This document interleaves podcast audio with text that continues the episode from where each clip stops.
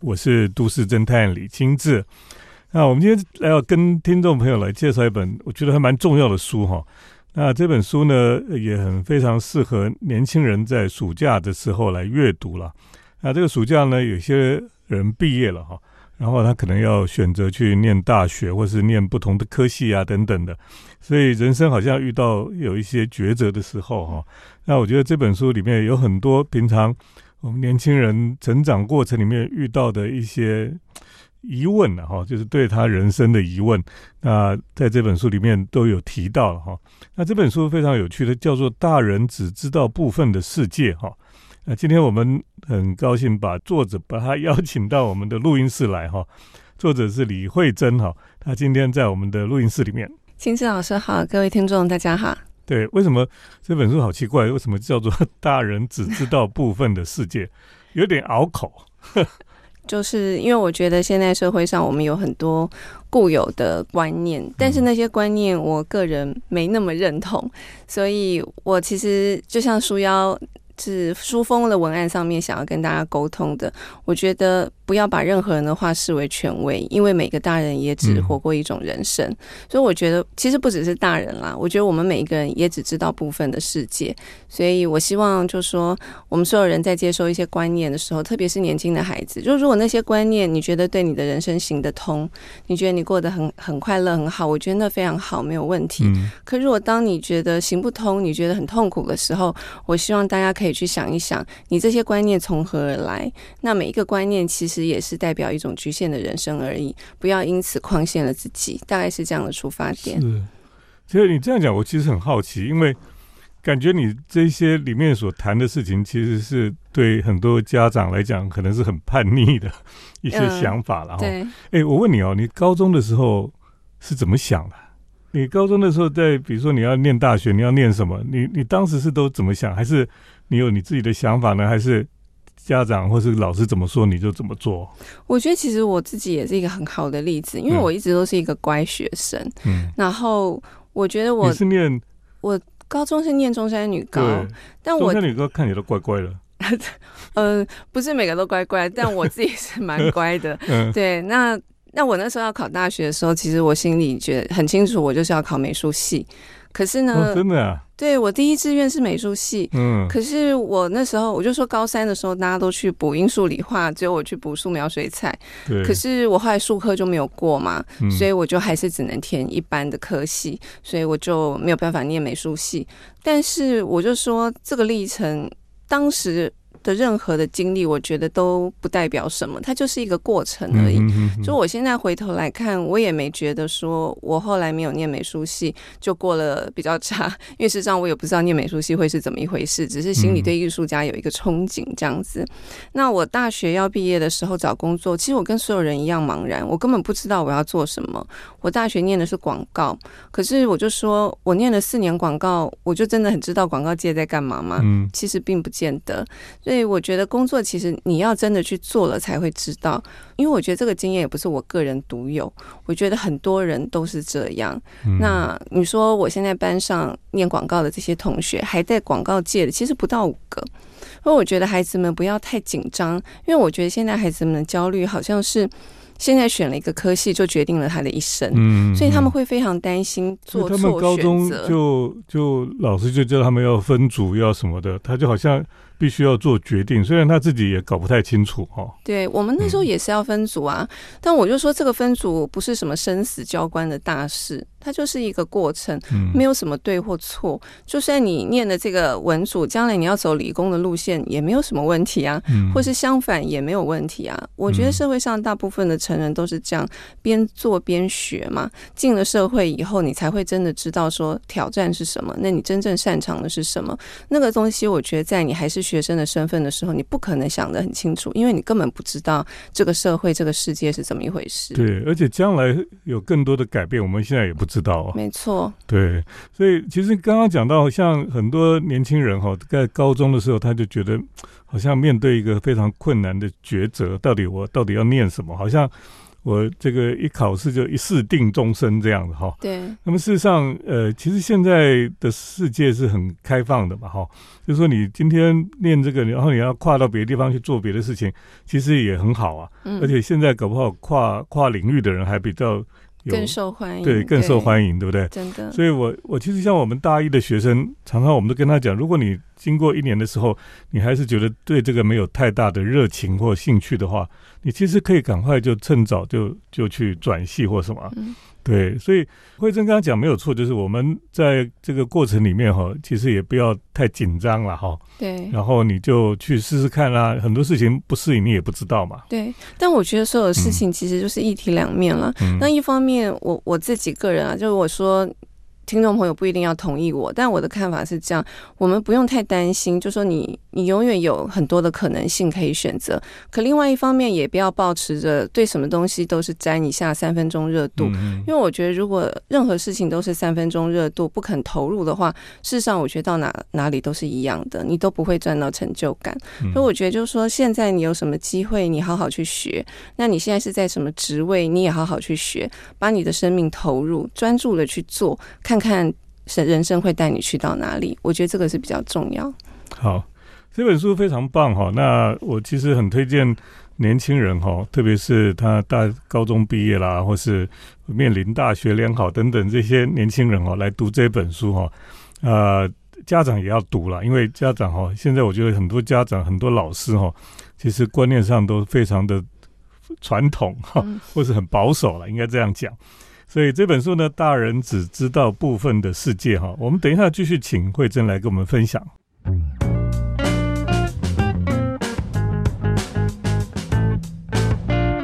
欢迎回到我们建筑新乐园节目，我是都市侦探李清志。那我们今天特别介绍李慧珍所写的这本新书哈，叫做《大人只知道部分的世界》啊。那这个书名很长啊，哦，可不这本书。他第一篇文章哈，我就觉得非常让我心有戚戚焉了哈。第一篇文章讲的叫做“念书不是为了赚钱”了哈。那因为我儿子高中的时候哈，他那时候分组嘛，啊，他就选择文组，他觉得他对文组比较有兴趣。结果呢，同学跟老师都笑他，因为他笑他说：“你念文组以后赚不了钱这样子。”我就觉得很讶异，因为我以为现在已经很开明，大家都对这个教育啊等等，应该是有不一样的想法。结果呢，大家还是以为说念书就是为了赚钱而已。那你在书里面也特别写一篇文章哈，在讲念书不是为了赚钱，念书是为了什么？我觉得。念文组不会赚钱这个观念里头，我自己觉得有两个有问题的地方。第一个，其实文组不一定就不会赚钱。其实现在很多跨国的大企业，这些我们觉得耳熟能详的这些响叮当的这些咨询公司，其实他们都很需要人文哲学方面、艺术方面的人才。所以，并不是念文组赚不到钱。但第二个我觉得有问题的地方是，念书其实并不是为了赚钱。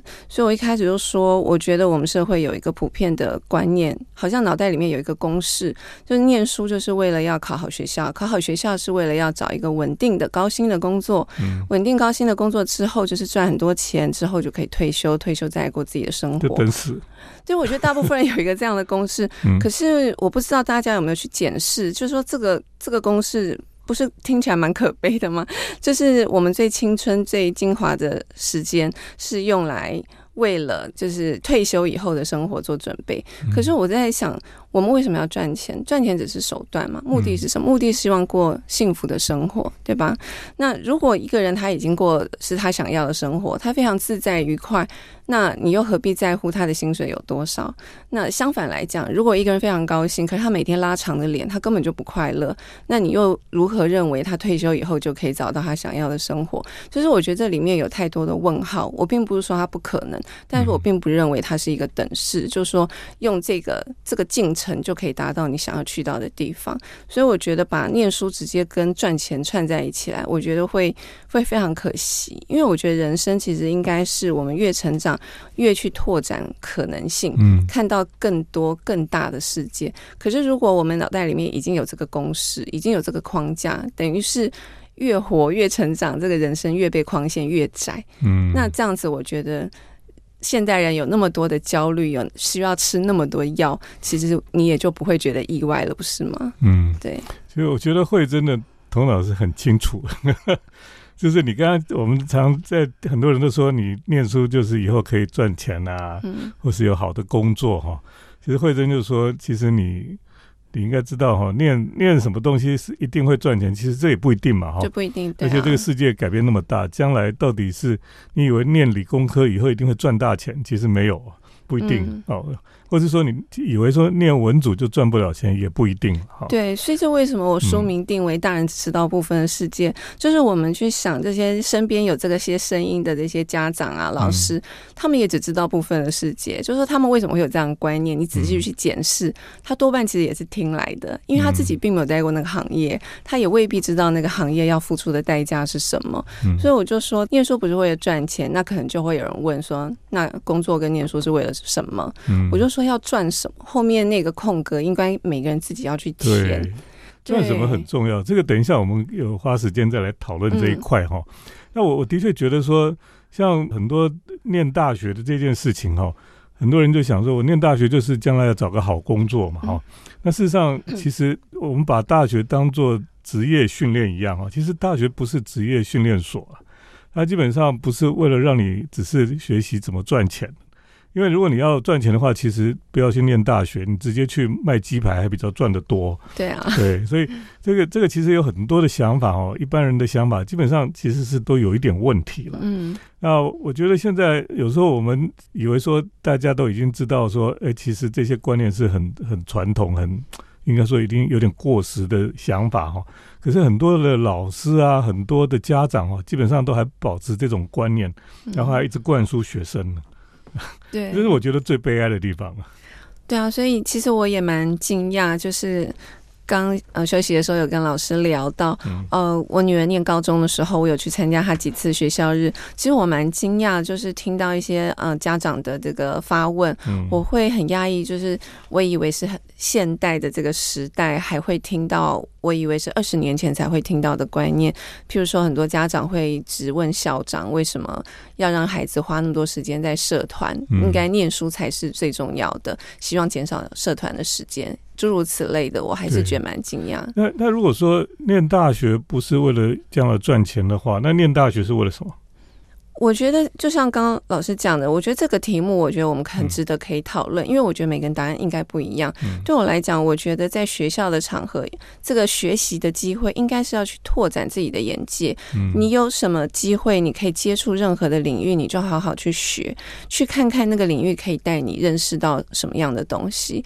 因为我就说，学习成长是一个世界不断扩大的过程嘛，所以你有这些学习的机会，就是帮助你扩大你的眼。眼界的机会，一方面认识世界，一方面认识自己。就是你也要在这个学习的过程当中，才会认识到，哎，自己对什么东西特别有兴趣，或者是你对对什么东西，你好像比别人更擅长，去找到你自己的独特性，找到你自己的独特性，这件事情才会是你立足于未来的实力。嗯，所以这个读书 到底是为了什么？啊，其实我觉得，呃，今天在这节目上要讲啊，有时候也讲不太清楚哦。应该直接来读你的书比较清楚一点。好，等一下我们再继续请慧珍来跟我们分享。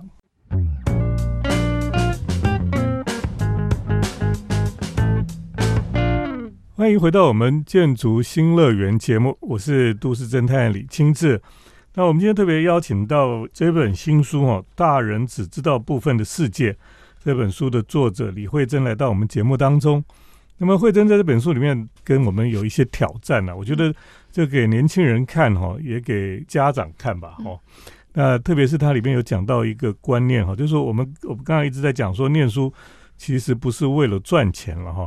那到底要赚什么东西哈？就是你的人生，你付上的代价哈，你花了你一辈子的人生，到底你想赚什么东西？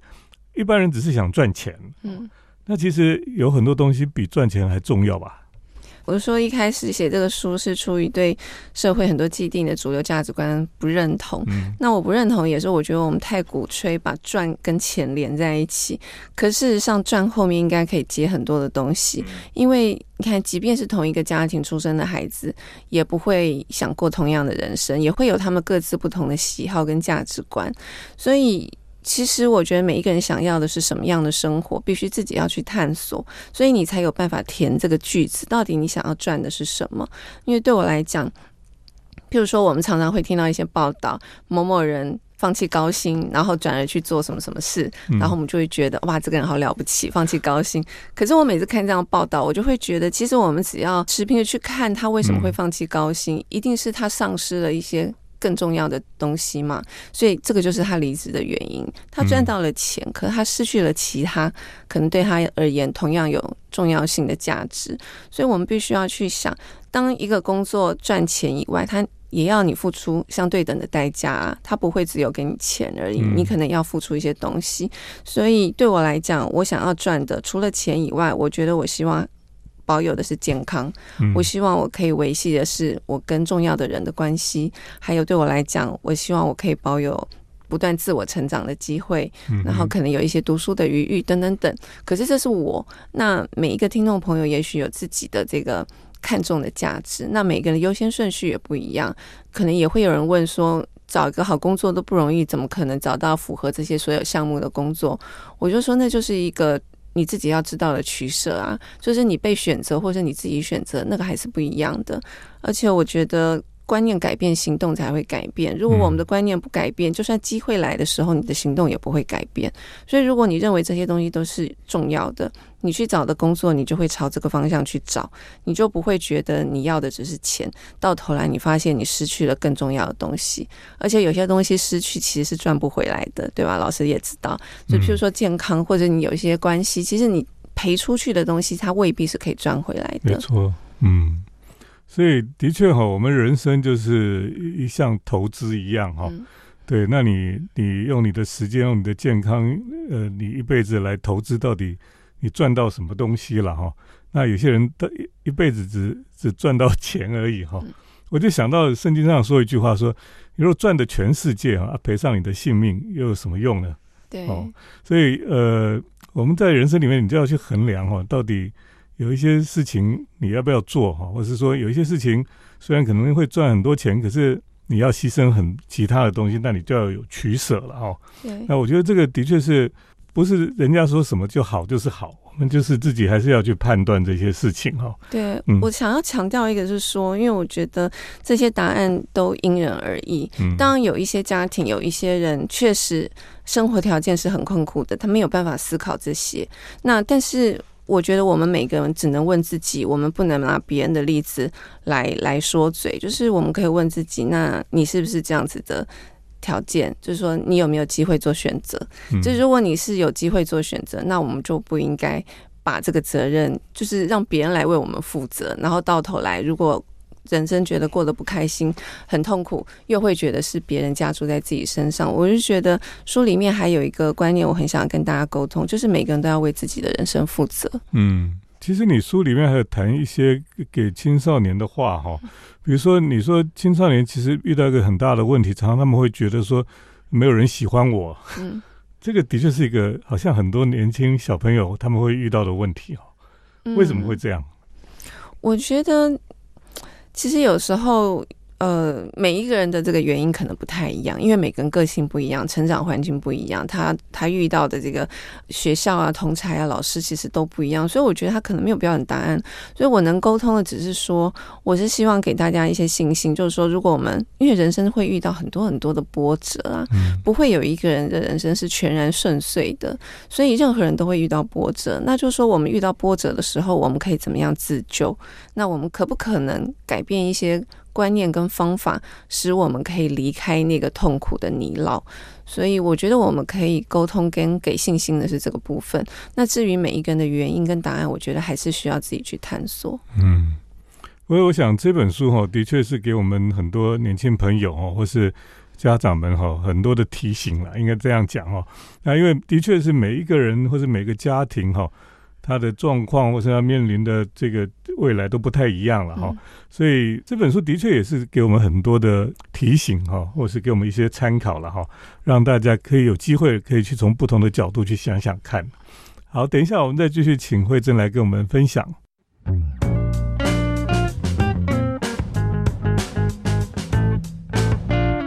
我是都市侦探李清志。那我们今天在节目当中呢，特别介绍这本好书哈，叫做《大人只知道部分的世界》，这是由李慧珍写的。那慧珍以前写过好几本这个大家都很喜欢的书哈。那特别之前有一本书叫做《成为自由人》哈，也给很多人带来不同的影响了。那这本书呢，我觉得也很棒，就是可以给很多年轻人哈，或是父母们。都有一些观念上可以重新想想看了哦。那这本书里面，呃，他提了好多的概念，我都觉得很棒哎。你你真的是很聪明哎，都会想这些事情。我我不聪明，我是累积了很多人生经验。哦，那比如说哈，你你里面讲到说，讲到目标跟目的了哈，意思就是说，我们常常为了达到某一个目的。就我们设立了很多的目标，嗯，哦，按那个目标，我们如果在公司行号里面，我们都叫 KPI 嘛，哈，就说我们一定要达标，要达到这个 KPI 的标准。可是我们为了达到这个标准，后我们常常就忘记了我们真正的目的是什么，是不是？对，嗯嗯，我觉得这个确实也是，就是经历过上班族的经验之后，特别有感啦。因为在公司里头，确实大家都会。就是追求 KPI 嘛，可是我其实一直都对这些东西有很大的疑问啦，因为就像刚老师就是帮我简述的，我。觉得有时候我们会过于追求那个目标，然后忘了我们的初衷，嗯，就是目的是什么？对，嗯，所以我比较倾向，我现在啦，我比较倾向，我们应该要看重目的，因为目的就是你出发的地方，嗯，你的你做这件事情的目的，为什么要做？你的初衷。可是目标比较是一个可能是数字化的一个检核的标准，嗯嗯，我就举例，譬如说我。呃，二零一七年独立工作之后，成立独角兽计划嘛。那那时候就是一个粉砖。那有朋友问我说：“那我要达到什么样的目标，我会我才会觉得是成功？”我就说：“其实我没有想过这个问题耶。因为如果我为我自己设了一个目标，譬如说，假设一年要有一千个粉丝好了。”那表示我在达到一千以前，我都是不成功的。那这样子，在一千以前，其实我都不会快乐。嗯，而且如果我有一个一千的目标，我就时时会不时的会想起这件事，我就会提醒自己，我还没有到达，然后我还不够，我还不足。那这样我做这个事情也不会那么享受。那可是这个并不是我的初衷啊。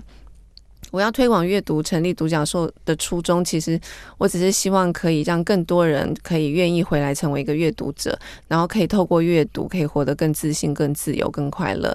那间接当然也可以造成这个产业可以继续存在。那我可以继续有很多的好书可以看，所以这个是我的目的。那只要可以影响一两个读者，他本来没那么亲近阅读，他因为参加了独角兽的活动，变得开始习惯阅读。那我就觉得我是成功的。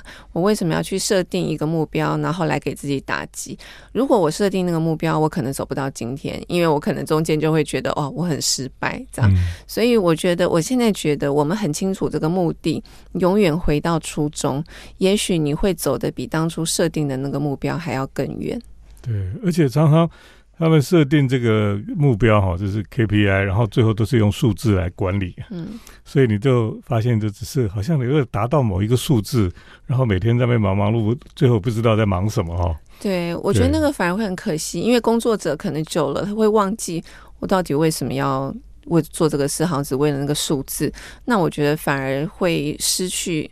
原本这个公司成立很重要的精神。对，像很多老师在学校教书，他本来教的很开心哈，那他也很关心学生，结果后来就是很多的这个什么什么评鉴什么，他就每天都要去填表格，然后为了追求某一些指标这样子。对，我觉得这有点舍本逐末。对，所以我觉得这的确是我们这个现代社会里面一个很变态。嗯，我觉得是一个盲点。对，就是可能一开始是为了好管理，可是我们会忘记，那我管理的目的到底是什么？对，然后就好像有电脑之后，也是都靠这些东西来填表啊，什么来管理，对不对？所以我就说我我常常都觉得我我根本是有填表恐惧症。我看到填表我就不想填。就我觉得太多形式化的东西，反而会让我们动弹不得。嗯嗯，其实慧珍写的这本书里面哈，有很多的观念，真的是我觉得都很值得我们好好的来读，然后来来思考了哈。那像这本书里面哦，谈到非常多的这个呃想法哈。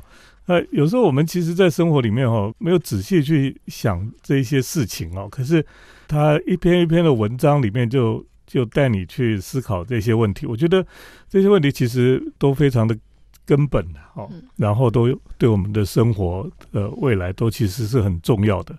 那我觉得我们的人生哦，有时候很需要停下来想一想，因为你就是很盲目的跟大家一样，都是去补习啊、去考试啊、去工作啊、去赚钱，结果都忘记说需要停下来想一下哈，说到底我们人生再走下去，是不是大家都这样走，我就这样走？好，那这本书给我们很多机会，让我们去思考的。这本是李慧珍写的《大人只知道部分的世界》。今天很谢谢慧珍来到我们的节目当中。谢谢老师，也谢谢听众朋友的收听。我们接下来呢是都市侦探的咖啡馆漫步单元。都市侦探的咖啡馆散步，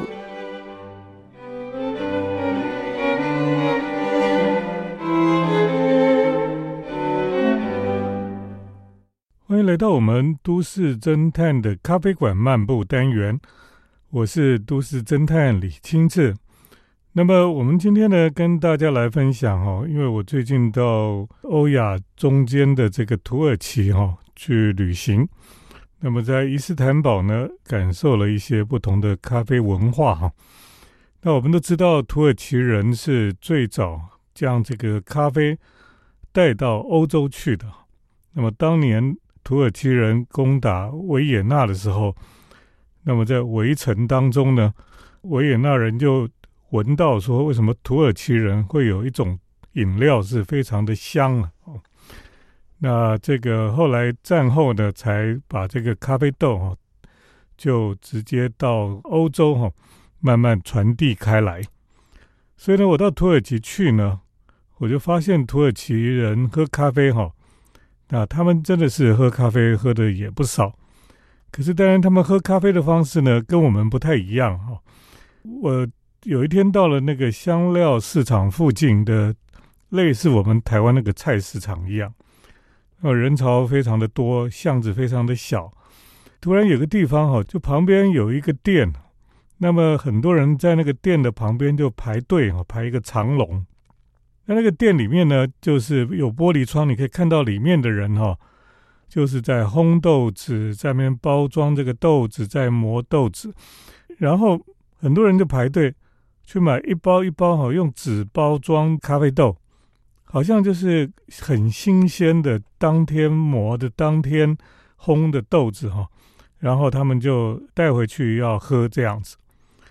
那我们知道哈，土耳其人喝咖啡是跟我们不太一样的，他们的咖啡是直接就把他们有一种壶哈，呃，有一个长长的把柄哈，你拿这个把柄呢，前面大概那个壶就是一个。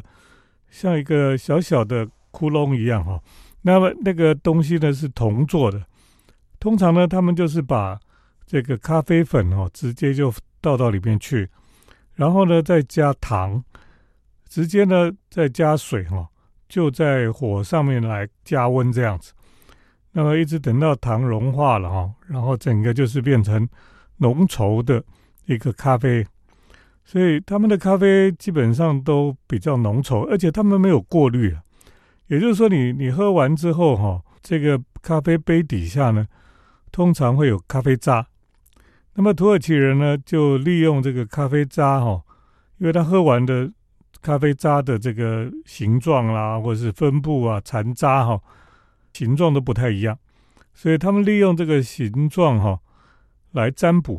利用这个咖啡渣的形状来占卜，这个代表什么？代表什么？这样子，这也是土耳其人他们喝咖啡不一样的地方。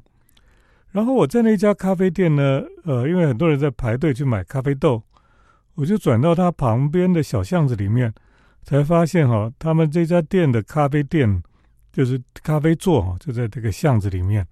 那个巷子就跟外面的巷子就显得比较，因为它是一个小小的石巷，所以它就显得比较安静一点。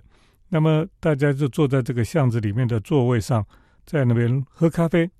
那那个感觉呢，好像是我们在台湾哈，在早餐的时候呢，很多人就坐在路边，坐在骑楼下哦，那么喝豆浆、吃烧饼一样。其实很多感觉是非常生活化的，好像我看到那些人在排队买咖啡豆的时候呢，那旁边的橱窗里面那些人在包咖啡豆，在烘咖啡的时候呢，那感觉很像在我们在鼎泰丰看那些师傅在里面包小笼包一样。好，所以这一切哈就发生在菜市场里面，而且呢，这些人当地人呢就喝完咖啡就去买菜了，所以是一个非常生活化的一种。生活方式里面的一部分。那么后来呢，我我就到呃，有一天我早上呢，我就去了博斯普鲁斯海峡旁边喝咖啡。那我们知道，博斯普鲁斯海峡就是欧亚的交界了哈。我是坐在欧洲这边，然后看着对面就是亚洲了哈。当中呢，很多的船来来去去。我坐在那个咖啡座哈，就在就在这个博斯普鲁斯海峡的海边了哈。那你知道，在这个土耳其呢，咖啡其实是非常的便宜哦。他们一般咖啡店的咖啡哈，就大概四十块左右哦，四十块上下。这个咖啡豆呢，也是很香很浓郁。比较贵的哈，就是像拿铁，通常都比较贵，因为。他们平常不是这样，这是大概是比较给外国人喝的吧？哈，因为他们平常不是喝这种咖啡，所以拿铁大概就七十块钱。坐在海边呢，就喝着咖啡，看着海，从欧洲呢看向亚洲这边来。那个海哈不会波涛汹涌啊，它当然有一点波哈，可是没有很大的浪。你坐在那边呢，你就看着有很多的海鸟，海鸥了哈。飞过来飞过去，刚好有一只海鸥。其实海鸥是蛮大只的，它这个黄色的嘴巴、翅膀一张开是非常大只的。它就飞到我的前面哈，在海边的前面，因为我是在海岸第一排，然后它就停在那个地方，就四处张望，偶尔呢会叫几声，呃，非常的非常的有趣了哈。啊，那是我。第一次呢，在博斯普鲁斯海峡旁边，看着海鸥，看着海峡，喝咖啡。我觉得在土耳其哈，这个算是比欧洲更古老的咖啡国度哈，喝咖啡的确是一个不同的感受了哈。那当然，土耳其有很多的呃人文、历史等等的可以去探索的哦。不过，我觉得咖啡的确是一个土耳其生活的一部分。哪一天呢？各位如果有机会呢，到土耳其去哈，也一定要去感受一下他们的咖啡文化。今天呢，就跟听众朋友分享到这里，谢谢听众朋友的收听，我们下礼拜再见。城市的幸福角落，来杯手冲单品，享受迷人的香醇世界。